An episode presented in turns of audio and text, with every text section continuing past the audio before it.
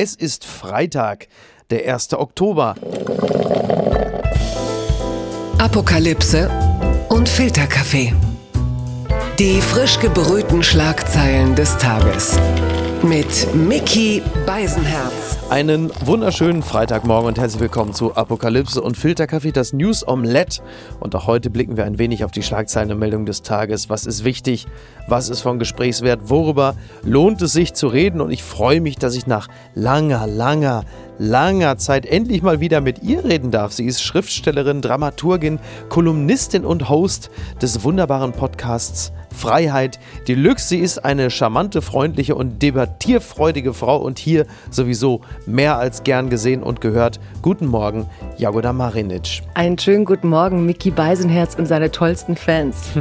ja, die sind wirklich sehr, es ist wirklich eine sehr angenehme äh, Population, die wir da hinter, hinter uns haben. Ja, ja, ja, man kriegt ja selten so nette Sachen, wie wenn man bei dir im Podcast war, dann kommen die Leute und sprudeln so raus. Das macht eigentlich immer ziemlich Spaß. Ja, es sei denn natürlich, man heißt Ulf Poscher. Dann sieht es oft anders aus, aber auch das muss erlaubt sein. Ja, der hat auch Fans, aber die sind vielleicht nicht in deiner Bubble. Ähm, teilweise, ne? Teilweise. aber gut. Ähm, Hast du gehört, äh, dass also heute formell die sogenannte Heizperiode beginnt? Das hat ausnahmsweise mal nichts mit dem Klimawandel zu tun, sondern vom 1. Oktober bis zum 30. April äh, muss der Vermieter dafür sorgen, äh, sobald die Temperatur in der Wohnung unter 18 Grad sinkt, dass geheizt wird. Ja, dass man also für 20 bis 22 muckelige Grad in der Wohnung sorgt. In der Wohnung von Thomas Schmidt und seinen Exen müssen es wahrscheinlich sogar eher so 38 sein. Was bedeutet das denn für dich, Jagoda? Der Herbst ist da. Wie schön. Ich bin ein Sommerkind, ein absolutes Frühling geht noch, Herbst geht, wenn der Laub schön ist. Aber für mich bedeutet das, in Deutschland ist ja im August ja noch so kalt gewesen, dass ich total gefroren habe. Also ich finde es eigentlich der Hammer, dass man nicht das ganze Jahr über potenziell mal heizen könnte, wenn man in einem Land wie Deutschland lebt, wo der August auch dann mal so runterfällt. Ja? Wobei ich dann wieder gar nie heize, weil ich eigentlich nie zu Hause bin. Also ich will jetzt hier auch nicht die Öko-Heizrampensau sein. Also ich heize nur sehr gerne, sobald es richtig kalt wird, weil ich echt eine Frostbeule bin. Niki Hassania nimmt sogar äh, den Föhn mit ins Bett. So viel Intimität äh, muss an dieser Stelle. das ist wirklich so. Ist ja, sehr gut. Ja, ich, ja, ich hätte ihn auch mit in die Badewanne genommen, wenn ich da nichts Schlechtes drüber gehört Nein, das hätte. wird, äh, naja, also Niki ist Perserin, das heißt, wenn ich mich fehlverhalte, ist es wahrscheinlich mein Schicksal, dass der Föhn in der Badewanne landet. Übrigens, für diesen Mann könnte es wichtig werden, das mit dem Heizen. Nicolas Sarkozy, er ist schuldig gesprochen worden im Prozess um illegale Wahlkampffinanzierung. Und so wie es aussieht, muss er ein Jahr äh, Hausarrest absitzen mit Fußfessel. Äh, so wie ich gehört habe, hat er gefragt, ob er die Fußfessel auch äh, als Absatz unterm Schuh tragen könne, um zumindest, sagen wir mal, über die 1,60 Meter zu kommen. Eigentlich ein bisschen blöd. Ne? So ein Jahr Hausarrest wäre im letzten Corona-Jahr gar nicht weiter aufgefallen. Ja, weil es geht ihm ja wie allen es jetzt fast ein ganzes Jahr lang ging. Also Nicolas Sarkozy hat einen Palast, der wird es schon überleben und ich finde es immer, immer gut, wenn man die Eliten auch einfach wie normale Menschen behandelt. Der Rechtsstaat gilt für alle. Und seine Frau hat ihn ja auf Instagram ganz innig in den Arm genommen und gezeigt, dass ihre Liebe über alle Straftaten steht. Also was kann ihm fehlen? Die Schlagzeile des Tages wachsende Zweifel an Jamaika-Bündnis. Vor den ersten Sondierungsgesprächen äußern FDP und Grüne Skepsis, ob die Union handlungsfähig ist. Die beharrt auf der Möglichkeit, eine Regierung zu bilden. Das zitiert die Süddeutsche Zeitung. Unter anderem hat auch Paul Ziemiak, der CDU-Generalsekretär, diese Vorwürfe von sich gewiesen, die Union sei handlungs- und verhandlungsunfähig. Und äh, nach Unstimmigkeiten innerhalb der beiden Unionsparteien stehen aber jetzt auch die Termine für die ersten Gespräche fest. Am Sonntagabend will die Union mit der FDP reden, am Dienstagvormittag mit den Grünen.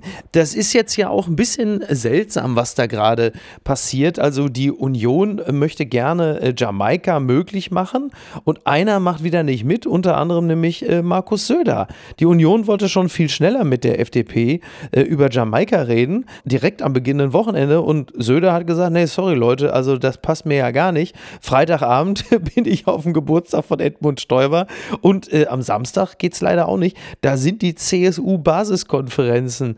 Also das ist wirklich alles andere als vorteilhaft für die Union, was da gerade geschieht. Ja, ich meine, bei Söder bist du ja so der Experte, weil ich verstehe ja den ganzen Söder-Hype überhaupt nicht. Ich glaube, da können wir auch Jasmin Barik nochmal einladen Mhm. Die ist ja auch ein guter äh, Söder-Expertin. Aber ich finde ja faszinierend, dass Laschet wirklich es schafft, nach diesem Wahlergebnis, also 19,5 hat er ja mit der CDU mhm. eingefahren, dass er jetzt tatsächlich hofft, er wird noch Kanzler. Ich war ja heute mal richtig erleichtert, dass sich Göring Eckhardt und so hinstellen und sagen, diese Partei ist eigentlich nicht verhandlungsfähig, ja. denn eigentlich denken wir das doch alle schon seit Monaten, äh, seit wir zusehen, was die CDU in diesem ganzen Wahlkampf da produziert hat. Also, wie sagt man so schön, Oppositionszeit ist Erneuerungszeit. Und das würde doch dieser CDU unfassbar gut tun. Und äh, Armin Laschet ist jetzt quasi Mike the Chicken, also dieses kopflose Huhn, das aber die ganze Zeit noch rumrennt. Oder er ist vielleicht ein bisschen mehr so Bruce Willis in The Sixth Sense. Er ist hinüber, er weiß es nur noch nicht. Ja, Laschet ist ja echt so Ivan der Unerschrockene. Ne? So. er ist ja so oft gescheitert, man hat ihn so oft ausgelacht und er kommt mit diesem Ergebnis raus, wo auch jeder, der ein bisschen politischen Anstand und Format hätte, sagen würde, die Botschaft ist angekommen, wir erneuern uns jetzt und jetzt will er wahrscheinlich sich sozusagen komplett auf den Boden legen wie ein roter Teppich und die FDP und die Grünen darüber laufen lassen. Ja. Aber ich meine, die Bundesrepublik, die Bevölkerung hat ja eigentlich gesagt, sie wollen vielleicht doch mal was anderes als GroKo und vielleicht auch was anderes als CDU. Ja, aber sie waren halt einfach nicht eindeutig genug. Also die SPD ist ja jetzt auch nicht der strahlende Gewinner mit einem Riesenabstand. Und äh, Armin Laschet muss man natürlich jetzt persönlich auch verstehen. Also sagen wir so, er ist wie Flair am Steuer seines AMG am Kudamm. Er hofft, dass die Ampel nicht funktioniert. Denn wenn das mit Jamaika nicht klappt, dann ist ja Armin Laschet komplett erledigt. Dann geht es in die Rente. Und ich glaube, auch deshalb lässt Söder alle zappeln. Der wird wahrscheinlich sogar äh, noch nicht mal einen Termin beim Hundefriseur absagen, weil er ja auch weiß, dann lass doch Laschets Jamaika-Vision jetzt einfach kollabieren, weil für uns, für die CSU, ist Bayern sowieso wichtig. Also bei Söder hat man ja doch vielleicht langsam das Gefühl, er hat Jamaika abgeschenkt und für Laschet ist das natürlich der letzte Strohhalm, was da passiert. Seine Überlebensstrategie, aber wenn du über Jahre, 16 Jahre jetzt regiert hast mit Angela Merkel und du verstehst, dass diese Partei ein absolutes Problem hat, zu wissen, was sie überhaupt will. Du hast jetzt gerade gesagt, sie haben die SPD ja eingeholt. Stimmt. Aber was war denn die Einholkampagne? Das war so ein irgendwie kommunistisches Schreckgespenst an die Wand malen und alle zu mobilisieren. Sonst kommt hier die rote Zora und ganz Deutschland ist kaputt, ja. ja. Es war ja nicht ein aktives Programm, wo wir dann jetzt denken, wenn die CDU an die Macht kommt, bewegt sich was. Deutschland ist ist in einem Stillstand. Man will einen Wandel. Klar, vielleicht kriegen FDP und Grüne mit Laschet mehr raus als mit der SPD, mhm. weil der wirklich nichts zu verlieren hat im ja. Verhältnis zu Scholz. Aber es ist schon entwürdigend so ein Stück weit, auch für die politische Kultur, dass er um jeden Preis, ich meine, wenn man sagen würde regieren, aber er würde ja wirklich Kanzler werden. Und das ist eine Botschaft, die alle Umfragen ja auch sagen, das ist nicht gewünscht. Es gibt keine Mehrheit für ihn als Kanzler. Und darüber müssen wir doch reden. Ja, ein Kanzler Laschet, der dann Jamaika, also auch das der deutschen zweitliebstes Bündnis anführt. Aber dann jetzt nochmal die Frage, dann vielleicht doch einfach Laschet austauschen gegen den ungleich populäreren Söder in einem gewagten Stunt? Ich meine, blicken wir nur in Richtung Europawahl. nee, nee, nee, nee, weil Demokratie Rochade ist bei Schach. Also ich glaube, das war schon bei irgendwie von der Leyen extrem schwer vermittelbar, dass du drei Persönlichkeiten ja, genau. hast. Aber es ist passiert. Ja, aber es sollte nicht politischer Standard werden. Also es ist passiert und es war auch da wirklich schräg, weil man hatte eigentlich Margrethe Vestager und sie hätte es verdient gehabt, da diese Position zu bekommen und dann diese politischen Geschacher. Ja. Am Ende ist es schon auch Betrug an den Wählerinnen und Wählern. Also wenn du Leute nominierst und holst dann so aus dem Zauberkästchen den nächsten, ich glaube, das kannst du nicht zum Handlungsprinzip von Regierungsbildung machen. Das geht nicht. Und vor allem verlieren die Wählerinnen ja auch das Vertrauen. Das sind drei Kanzlerkandidaten. Wir wurden bespielt und bespaßt wie noch nie. Ich glaube, ich habe jeden Abend irgendeinen Talk, irgendein Triell, irgendein Format mit Kindern, mit Grundschulkindern, mit Hausschuhen. Ich glaube, es gab für jede Lebewesensdaseinsform irgendein Format, wo nachher diskutiert wurde, weißt du? Und dann am Ende sagt man, aber jetzt kriegt ihr Söder. Zumal die Popularitätswerte von Söder, auch wenn manche den witzig finden, auch überprüft werden müssten. Bayern liebt den, aber ob der in der Bundesrepublik als Ganzes so geliebt werden würde mit diesem Mir san mir und wir haben wir ja schon oft gehabt, also diese Selbstverliebtheit des Bayerischen und auch seine autoritären Anwandlungen. Ich habe nicht vergessen, dass er die Leute nicht mal Bücher lesen lassen wollte auf der Bank während Corona, weil die Bänke auch Corona kriegen können oder was. Ja, also ich finde, Söder wurde da idealisiert, so wie das ja auch immer ganz einfach ist, wie auch bei Habeck. Jeder, der aus dem Rennen draus war, ist plötzlich strahlend und sobald sie ins Rennen reinkommen, würde man wieder den ganzen Dreck drauf werfen. Also ich bin ganz, ganz dezidiert dafür, dass wir klar machen, dass es hier auch um, es geht nicht nur um Jamaika, es geht auch um eine Kanzlerbildung, ne? also eine Kanzlermachung.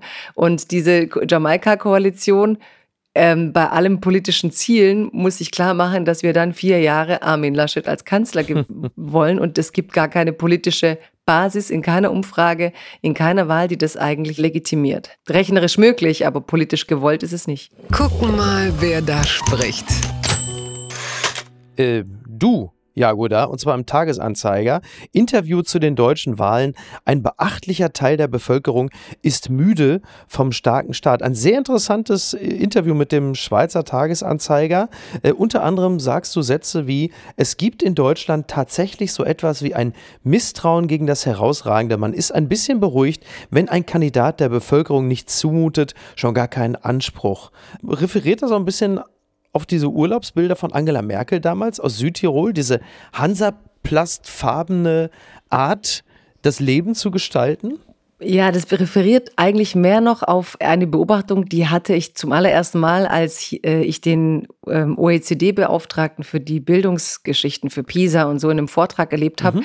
und der dann beschrieben hat, dass in Deutschland die Eliten fehlen. Also wir haben in der Bildung eigentlich eine stabile Mitte, ja. aber es gibt wenige, die herausragen. Und in anderen Ländern sorgt man immer auch für eine Elite, die sehr gut ist. Und bei uns gibt es eben so eine stabile Mitte. Es gibt auch, es hat sich inzwischen auch verändert, aber damals war der erste Mal, das erste Mal der Gedanke, dass die Deutschen anscheinend ein bisschen fürchten. In der Schule der Beste muss sich ja immer ein bisschen zurücknehmen, sonst lässt er die Schlechten irgendwie sich schlecht fühlen. Also muss er aufpassen, dass er die nicht abhängt und ah, als ja. wäre etwas Wissen immer nur angeben, als wäre es nicht Wissensdurst und Wissenslust und auch sozusagen die Spitze ersteigen hat ja auch eine Freude. Man muss ja nicht asozial sein, nur weil man gut ist. Ja. Wenn man jetzt politisch guckt, dann kam Timothy Garton Ash, dieser kluge Intellektuelle, der sagte, die Deutschen können deswegen in der Politik kein gutes Personal, weil jeder muss durch diese Ortsvereinphase und Hände schütteln auf jedem Ortsvereinsfest. ja. Und wirklich gute Leute haben da keinen Bock drauf. Das heißt, wir züchten überall eher Mittelmaß, als dass wir den wirklich guten Leuten helfen, sehr schnell ihr Talent auszuarbeiten.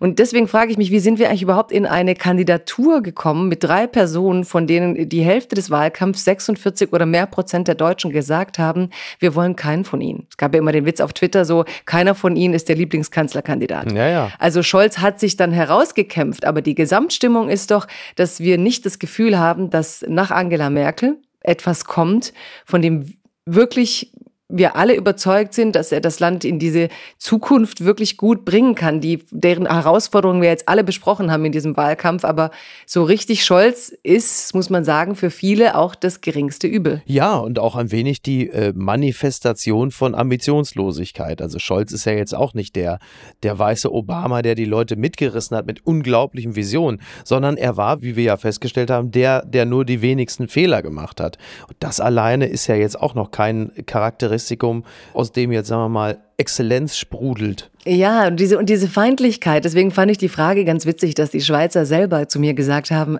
ja, kann es sein, dass Deutsche das fürchten und dass man halt lieber Maß und Mitte hat. Und man, man lästert ja dann auch mal gerne über Deutschland im Ausland, sonst hassen einen die Schweizer ja auch, also ja auch immer gut, sich ein bisschen beliebt zu machen. Aber im Ernst, ich finde, das ist schon bemerkenswert, wie bei uns, also auch zum Beispiel Lindner hat sich ja jetzt da herausgekämpft, mhm. aber wie viel auch bei ihm so Schlechtes zu hören ist, weil er so selbstverliebt ist in seine Rhetorik. Ja. Also es gibt Leute, die finden es gut, aber es gibt auch immer so ein Misstrauen. Wenn du Leute wirklich gut sind, haben sie dann noch diese soziale Ader. Und ich glaube, wir sollten ein bisschen besser zu Leuten sein, ähm, die wirklich Talente mitbringen und in der Gesellschaft Lust haben, etwas zu verändern. Die unbequeme Meinung kommt in diesem Falle von Jana Hensel. Sie hat für die Zeit geschrieben über Annalena Baerbock, der Titel der Kolumne ist Feminismus ist etwas anderes. Die grüne Kanzlerkandidatur war von Beginn an von einem feministischen Sound begleitet, der umso lauter wurde, je größer Baerbocks Schwächen offenbar wurden. Eine Bilanz unter anderem formuliert Jana Hensel Sätze wie die Kandidatur von Annalena Baerbock ist seit Anbeginn von einem Feminismus-Sound begleitet worden, der verhinderte, dass es bei den Grünen je eine ernsthafte Auseinandersetzung über Stärken und Schwächen beider Kandidaten gab, weil alle Zweifel an Baerbocks Fähigkeiten von vornherein ins Reich der frauenfeindlichen Ressentiments verbannt wurden und auch der Satz, ich mag den Begriff des Opfers nicht, ich benutze ihn eigentlich nie, gerade auch, weil er in all den falschen Angriffen auf die Identitätspolitik so inflationär benutzt worden ist. Dennoch werde ich den Eindruck nicht los, dass Baerbock und ihre zahlreichen Unterstützerinnen stets beides wollten. Einerseits hat Baerbock mit dem Frauenstatut die gleichberechtigten Strukturen in ihrer Partei voll in Anspruch genommen. Andererseits schien sie, als es schlecht lief, davon auszugehen, dass für sie eine Art besondere Nachsicht zu gelten habe. Das ist jetzt ein Text ähm, und Zitate, bei denen ich mutmaße, dass du dem nicht direkt beipflichten möchtest. Komma. Ja, gut.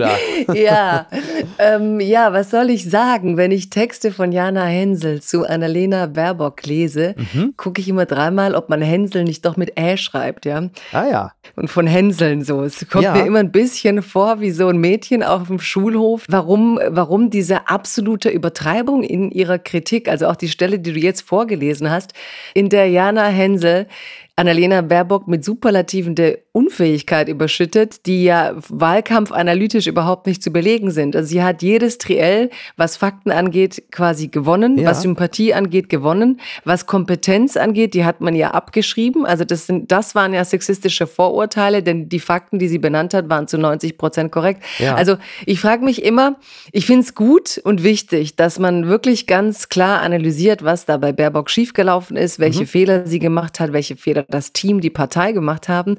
Aber gerade du sagst unbequeme Meinung.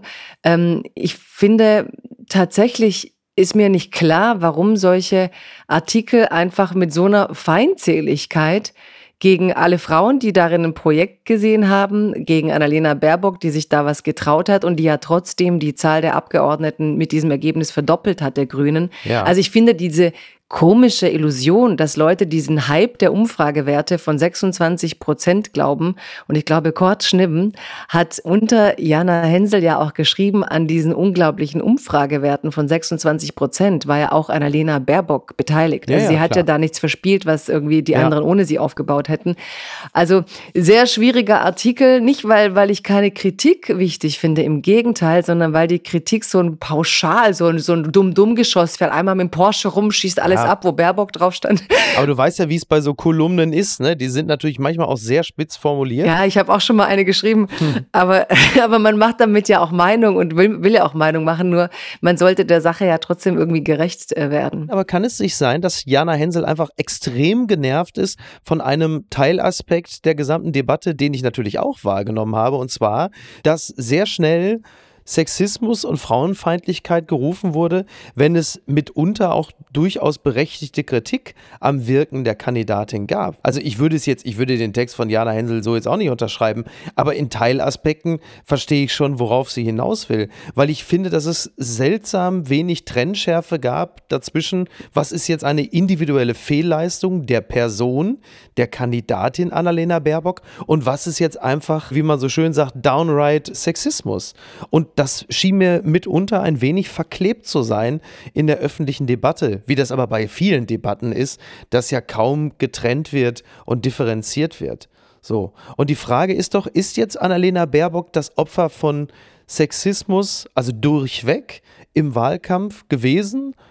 Ja oder nein? Und wenn, an welcher Stelle? Wo stimmt es und wo stimmt es nicht? Ja, also ich, ich finde, was mir, was mir an dem Text halt nicht gefällt, ist, dass sie ähm, tatsächlich das so über, über, übermalt, weißt mhm. du? Das Sexistische an diesem Wahlkampf ist wahnsinnig komplex und oft auch wahnsinnig subtil. Genau, ja. Und wenn du dann einmal so einen Pinselstrich nimmst und dann drüber gehst und sagst, ach, das war alles nur Gedöns und man sieht ihre Fehler nicht, äh, macht es ja wahnsinnig schwierig, überhaupt dann über diesen Sexismus, der dort zu finden war und aus dem wir alle was lernen können, was zu lernen. Es macht ja. aber auch unmöglich, über die Fortschritte zu sprechen, die diese Kandidatur gesellschaftlich trotzdem bedeutet hat. Ja. Es macht es auch unmöglich, über die guten Leistungen von Annalena Baerbock und diesem Ergebnis zu reden. Also mhm. es kommt keine Regierung an den Grünen vorbei und ich finde es echt unprofessionell so zu tun, als hätten die Grünen jemals in Wahlen ihre Umfragewerte erreicht. Warum sollte das dieses Mal anders sein? Naja. Plus, dass wir eine Pandemie haben, wo das Freiheitsthema so groß ist, dass die FDP zu Recht sehr viele Stimmen abkassiert hat, die vielleicht auch mal bei den Grünen angedacht wären. Ja, das fand ich einen interessanten Punkt den du gemacht hast, dass es halt einfach während der Pandemie so viele Restriktionen und Verbote gab, dass natürlich der Kurs der Grünen, ich sage nur Verbote sind dann Innovationstreiber, vielleicht einfach in die falsche Zeit gefallen richtig, ist. Richtig, richtig. Und das habe ich, dem Punkt mache ich auch in der heutigen Kolumne, dass ich sage, die FDP war sehr viel klüger zu spüren, dass du kannst halt nicht progressive Politik behaupten nach 18 Monaten Pandemie, aber die Instrumente sind halt Regulation und Verbot. Man hätte anders kommunizieren müssen. Ähm, was hat Baerbock noch falsch gemacht? Sie hat äh, zum Beispiel gerade Feminismus überhaupt nicht mehr zum Wahlkampfthema gemacht. Sie hat sich da hingestellt am Anfang. Ist nicht weiter aufgefallen. Ja, und es war äh, am Anfang so, ja, es ist auch ein emanzipatorisches Projekt, denn meine Partei hält Feminismus für wichtig. Und dann war es das. Mhm. Also ja. dann hat sie sich nämlich genau in das Korsett pressen lassen, in das Diana Hensel sie jetzt auch am Ende presst mit diesem Text. So, die darf ja bloß nicht die Opferrolle für sich beanspruchen. Und ich finde ja umgekehrt, dass Annalena Baerbock das dann befolgt hat. Sie hat genau diese Zuschreibung, Frauen sollen sich bloß nicht selber beschweren über Sexismus, weil dann sind sie in der Opferrolle. Das hat sie so ein bisschen schachmatt gesetzt.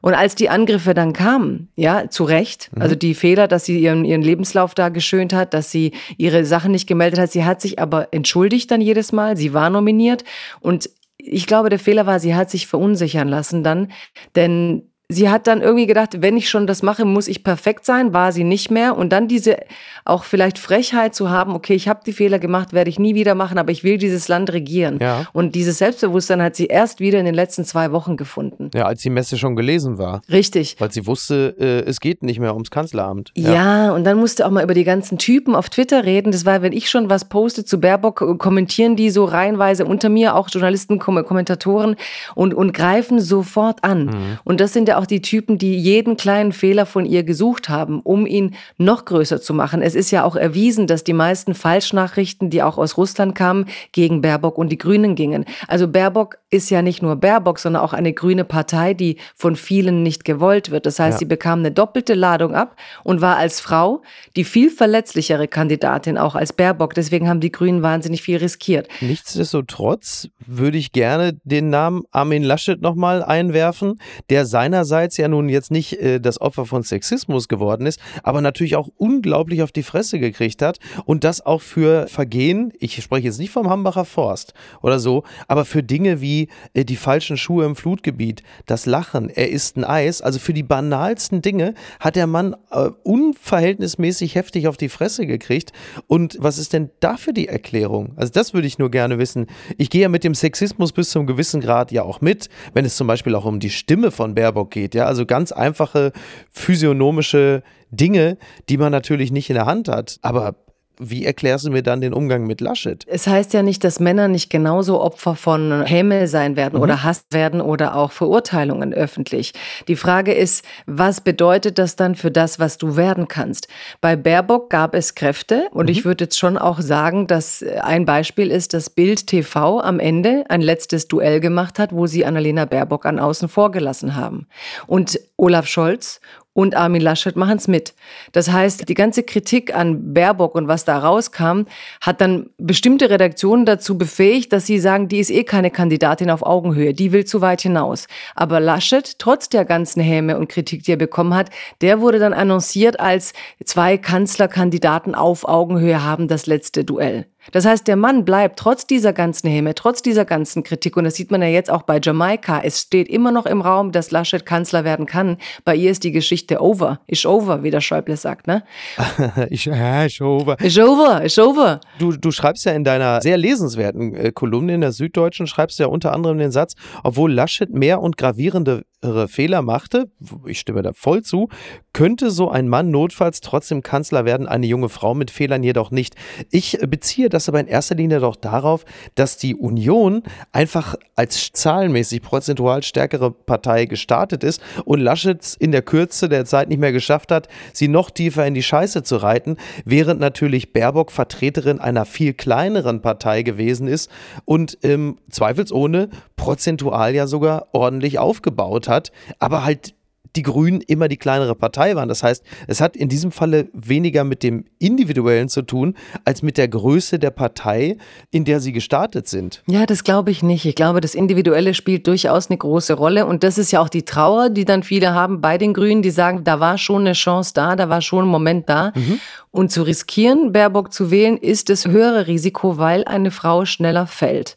Und das, finde ich, muss man den Grünen, das, das äh, habe ich ja auch da geschrieben, sehr hoch anrechnen, dass sie gesagt haben, das emanzipatorische Projekt ist trotzdem so wichtig. Und guck dir mal die Ergebnisse an, die haben 58 Prozent Frauen in diesem Parlament jetzt, viele junge Frauen. Kann man auch einen Wert finden, der es nicht wert wäre? Ich finde es halt einen großen Wert, weil diese Frauen werden morgen stark genug sein, gute Politikerinnen zu werden. Man ja. hat einen Nachwuchs ins Parlament gebracht, ohne diese große Kampagne der Grünen. Und Baerbock war eine Inspiration für viele junge Frauen. Das kann Jana Hinsel gerne belächeln, aber es ist halt ein Effekt auf Total. die Welt. Ria Schröder, Ricarda Lang beispielsweise, ähm, tolle junge Frauen. Richtig, richtig. Alle Frauen waren empowered, genau. Ja. Und die sind in die erste Reihe gekommen. Und man hat auch gesehen, Baerbock hat alle Trielle sehr gut gemeistert. Da war auch diese Angeschlagenheit weg. Und wieder so eine Opfergeschichte, was ich auch noch wichtig finde, Baerbock hat ja zum Beispiel dann nicht mehr, ähm, als sie kandidiert hat, das war doch auch, müssen wir mal äh, beleuchten, dieser Moment, Baerbock tritt mhm. heraus und sagt der Welt so, ich mache es. Es ist ja eine wahnsinnige Mutprobe, ein wahnsinnig irrer Schritt, eine Kraft messen. Niemand hat es ihr zugetraut am Anfang, dass sie es macht. Jeder dachte, sie überlässt es ihm. Also es war eine Überraschung. Die positive Reaktion war auch eine Überraschung. Und dann erscheint zwei Tage später auch mit Jana Hensel geführt ja, ein Interview mit Robert genau. Habeck, wo er auf einer ganzen Seite, wir haben doch schon darüber, darüber ja. gesprochen, erzählen darf, wie traurig er ist, dass er es nicht werden kann. Und setzt das aber nicht auch schon eine ganz große Problematik in einen Wahlkampf, wo man halt als Duo und als Team ein Ziel verfolgt? Klar. Thema Feminismuskarte, also Frauenkarte, ja klar. Ja, erstens Frauenkarte, zweitens hat er ein Recht auf die Opferrolle und es hat, wurde auch verteidigt. Die Frage ist nur, ist es für die Partei gut gewesen, die in dem Moment auszuleben? Ja, ist es für die große Agenda, die sie wollten, insgesamt gut gewesen, weil da natürlich auch die Spaltung zwischen den beiden publik gemacht wurde? Wurde da nicht das ganze Thema, gönnt er es ihr überhaupt? Also ich glaube, dass an diesem zweiten Tag schon etwas passiert ist, was Annalena Baerbock sehr viel verwundbarer gemacht hat. Und sie hat sich von da an verboten, also und noch mehr, als sie dann auch tatsächlich auch die Opferkarte spielen wollte mit ihrer Plagiatsgeschichte und meinte Rufmord, das war einfach falsch, sie muss zu ihren Fehlern stehen. Aber trotzdem hat dieses komische Blatt, also es gibt ja in der Politik diesen albernen Satz zwischen uns beide, passt kein Blatt. So wie Schröder und Lafontaine. Da passt kein Blatt dazwischen. Ja, ja. Es ist so, es ist so. Da passt kein fucking Blatt dazwischen. Und wenn du dieses Vertrauen nicht vermittelst, wird jede Politik als Duo scheitern. Und das haben die beiden in dem Moment eigentlich durchbrochen, in dem Moment, in dem Habeck nicht die Agenda vermittelt hat, die sie durch diese Wahl hatten, die feministische, sondern es eben gewollt war, dass er seine Trauer da öffentlich auslebt, was ja eine legitime Trauer ist. Und viele Männer waren dann sofort, der darf jetzt trauern. Aber es gab kein einziges einseitiges Interview im ganzen Wahlkampf, wo Baerbock über ihre Opfer Opferrolle oder über ihre Trauer oder die Dinge, die sie schlimm erlebt hat, irgendwie hätte reden können oder dürfen. Ist es aufgefallen? Er durfte es schon, sie nicht. Es ist diese Hympathy. Das Mitleid für Männer ist für eine Gesellschaft halt leichter. Und ab diesem Moment ist, glaube ich, das Duo angebrochen. Weißt du, wie eine Vase, die so einen Bruch hat. Und dann äh, ja, ich glaube, das hätte den beiden nicht passieren dürfen. Mhm. Also ich finde es ein super tolles Thema und ich möchte nur noch mal, weil es auch historisch ist, darauf hinweisen, dass es schon auch Kräfte gab, politische Kräfte in der Republik, die wussten, wenn Baerbock die Kandidatur macht, ist das grüne Projekt auch gefährdeter. Und dafür hat sie für diese ganze Partei ziemlich viel gerissen. Und dass die Partei gesagt hat, angesichts der Klimakrise riskieren wir das trotzdem, weil die Gleichstellung genauso wichtig als Herausforderung ist wie die Klimakrise. Das ist eine radikale Aussage. Und ich glaube, das ist was, womit sie als im nächsten Schritt auch wieder sehr viele Menschen für sich gewinnen wird, sobald sie die Enttäuschung erstmal hinter sich haben. Oh, ich dachte, du wärst längst tot. Corona. In Bayern darf wieder gefeiert werden, das berichtet die Zeit. In Bayern sind nun auch Volksfeste und andere öffentliche Festivitäten wieder erlaubt. Unabhängig von der 7-Tage-Inzidenz gilt die 3G-Regel. Das teilte die Staatskanzlei nach einem Kabinettsbeschluss mit. Zudem dürfen schon ab diesem Freitag Clubs und Diskotheken wieder öffnen. An den bayerischen Schulen entfällt ab kommendem Montag die Maskenpflicht im Unterricht und das ausgerechnet in Bayern. Schauen Sie, Team Vorsicht, das wäre der Markus. glaube, Söder bereitet einfach schon eine große Feier vor, wenn Laschet in die Zwangsrente muss. Und das schafft er jetzt einfach schon mal den rechtlichen Rahmen für, oder?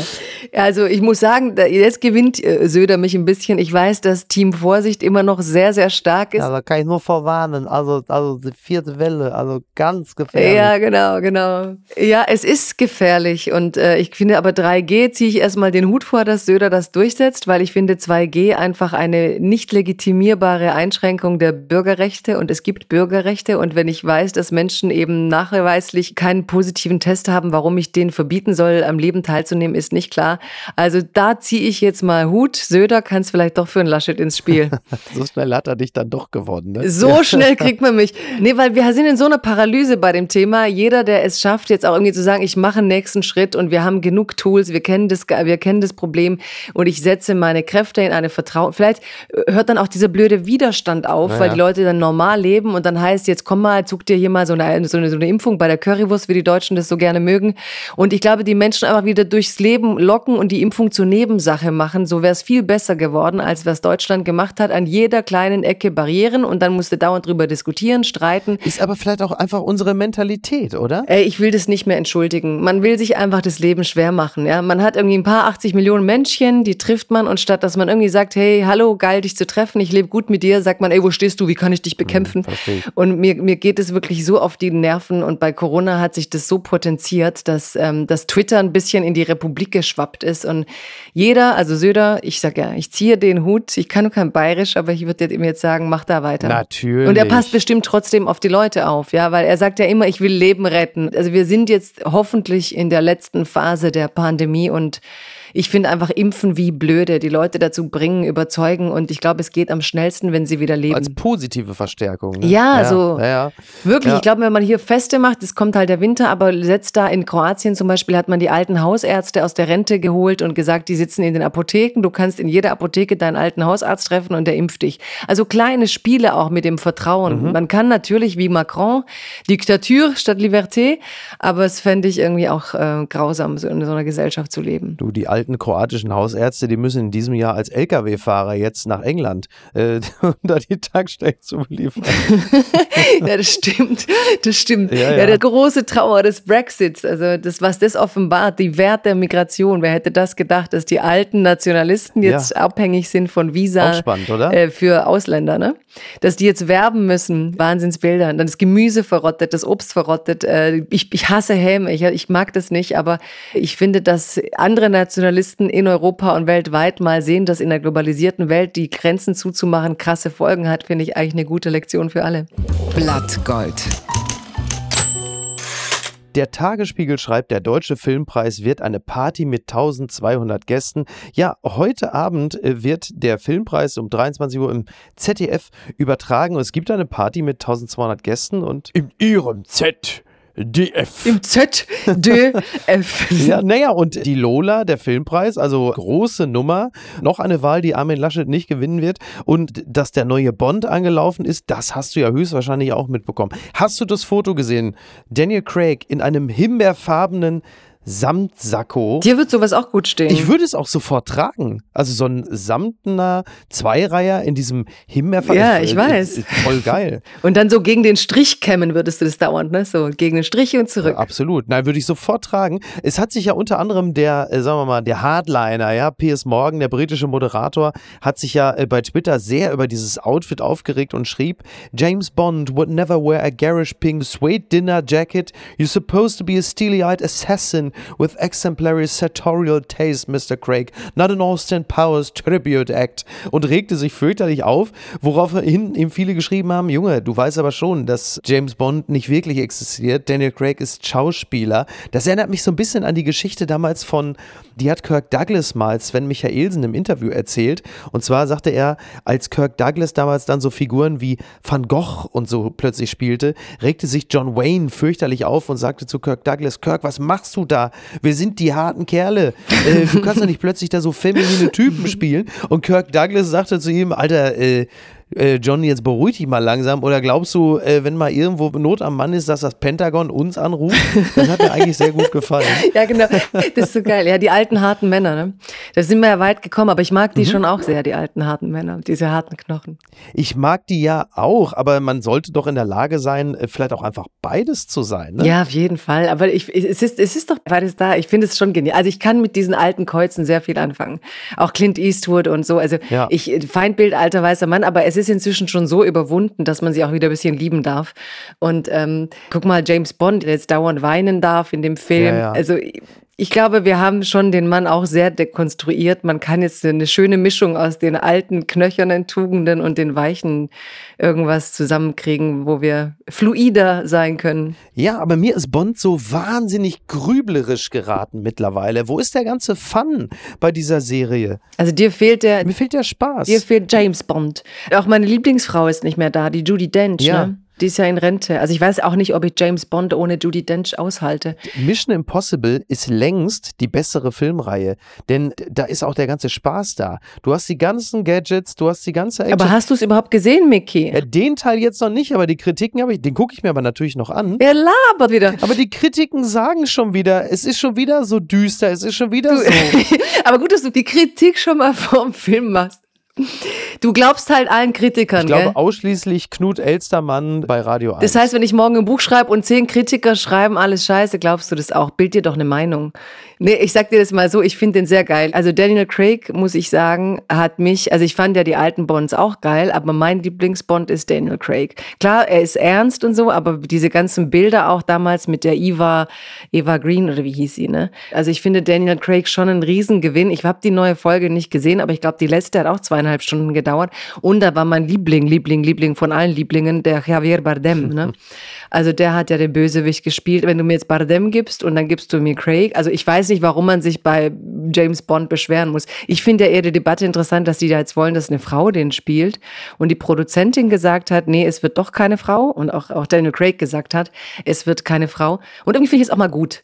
Ne? Man muss jetzt auch nicht jede Folge und jede Figur. Ja, aber warum auch? Dann soll Gell? man doch einfach eine neue Heldin erfinden. Find warum ich muss auch. man denn jetzt James Bond zu einer Frau? Seid doch kreativ. Warum muss eine Frau den Mann da beerben? Sondern er findet doch einfach, ich meine, gibt doch gute. Jane Bond. Ja, naja, oder, oder Angelina Jolie in Salt oder so. Es gibt doch tolle, gibt ja jetzt schon tolle Frauenfiguren. Ja, oder Lara Croft fand ich sie auch gut. Ja, oder, oder denkt euch halt was Neues, Cooles aus. Man hat doch auch Bock, sich das anzusehen. So ist es ja nicht. Mann, wir sind wir binär gerade. Ihr, wir, du du, ihr, dir. Nein, äh, wir wollten doch eigentlich. Ja, fürchterlich. Nein, also eigentlich finde ich wirklich, ich, ich, diese Figur ist toll und das Publikum hängt ja auch irgendwie an ihm. Ich finde es auch geil, dass es die erste große Filmpremiere ist nach der Pandemie, weil das so ein, so ein Film ist und eine Figur, mit der wir ja über Jahrzehnte auch alle erwachsen geworden sind. Ja.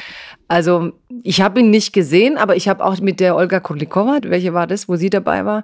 Also ich habe alle genossen mit, mit, mit Daniel Craig. Ich kann mir nicht vorstellen, dass es so schlecht ist, außer weil Judy Dench fehlt. Die gute Nachricht des Tages.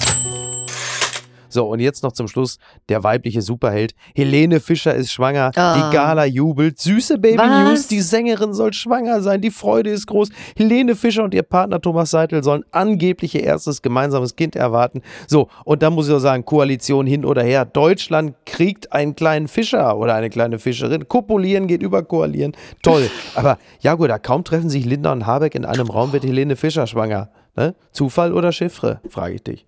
Äh, Miki, das ist jetzt gar nicht meine Welt. also, ja, also ich sage jetzt, äh, schön, schön, dass sie ein Kind hat, hoffe, es ist gesund und ich hoffe, sie hat eine leichte Geburt. Atemlos durch den Schacht, ne? So. Ja, da kannst du deine Witze machen, das ist jetzt... Ähm, ja, ich höre jetzt, ich höre jetzt Miki, auf. Miki, einer schlechter als der andere. Und wirklich, also ich habe auch auf Twitter, kann man die Frau nicht in Ruhe schwanger sein lassen und ihr Kind kriegen lassen. Es ich habe überhaupt nichts bei Twitter zu dem Thema geschrieben. Werde ich auch nicht tun. Die Frau, ich gönne ihr doch ihr Glück. Nein, aber das sind echt so Dinge, wo man dann keinen Bock hat, äh, berühmt zu sein, weil die Leute sind ja echt so, lass doch, die Geburt ist doch ihre Sache. Aber cool, wenn sie äh, glücklich ist nach diesem, ich habe nur mitbekommen, dass sie irgendwann diesen ersten Mann nicht mehr hatte, aber. Florian Silber. Ja, genau, der, der hat doch geweint oder sie, ich habe irgendwas mitbekommen, dass sie geweint haben irgendwann mal. Ich habe habe geweint, als Helene sich von mir getrennt hat. Ich war so traurig so und habe es ganz natürlich überspielt. Du bist so scheiße. Okay. Ja, okay. Nein, aber ich habe eigentlich gedacht, Was für schöne Schlussworte, Warte, warte, warte. Ich habe, ähm, kein Witz, ich habe gedacht, als du gesagt hast, Person des Tages, dass wir über eine andere Frau reden. Und die muss, Oh ja, die muss, die muss heute fallen. Ja, das machen wir. Komm, also- ja, Düsen Tekal. Sie hat gestern am Donnerstag das Bundesverdienstkreuz verliehen bekommen und das hat selten jemand mehr verdient als diese hervorragende Journalistin, Kriegsberichterstatterin und Menschenrechtsaktivistin Düsen Tekal. Wirklich eine ganz, ganz tolle Geschichte, über die wir in der Wochenendbeilage auch nochmal kurz sprechen werden. Also das Thema müssen wir ihr nochmal aufnehmen. Aber du hast völlig recht, Jagoda. Das ist wichtig. Ja, und Mensch, und Mensch. Eine ganz, ganz unglaublich tolle Frau und jeder, der sie nicht kennt, unbedingt nachschauen. Also mit so viel Leidenschaft. Und ich, hab, ich hatte sie neulich in meinem Podcast und ich glaube, ich habe selten Leute, wo ich denke, hey, da kommt so eine Lawine an Energie, der Hammer. Und sie hat ja dauernd die Augenbrauen so bis zur Decke gezogen, während sie geredet hat und wumm.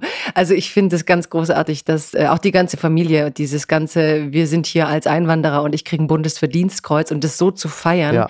und so zu begehen, dass tausend Leute sich dran mitfreuen, ist einfach ähm, brillant. Und Themawechsel, du hast mir versprochen, wir kündigen hier dann den Begriff ein, der ab jetzt offiziell eingeführt wird.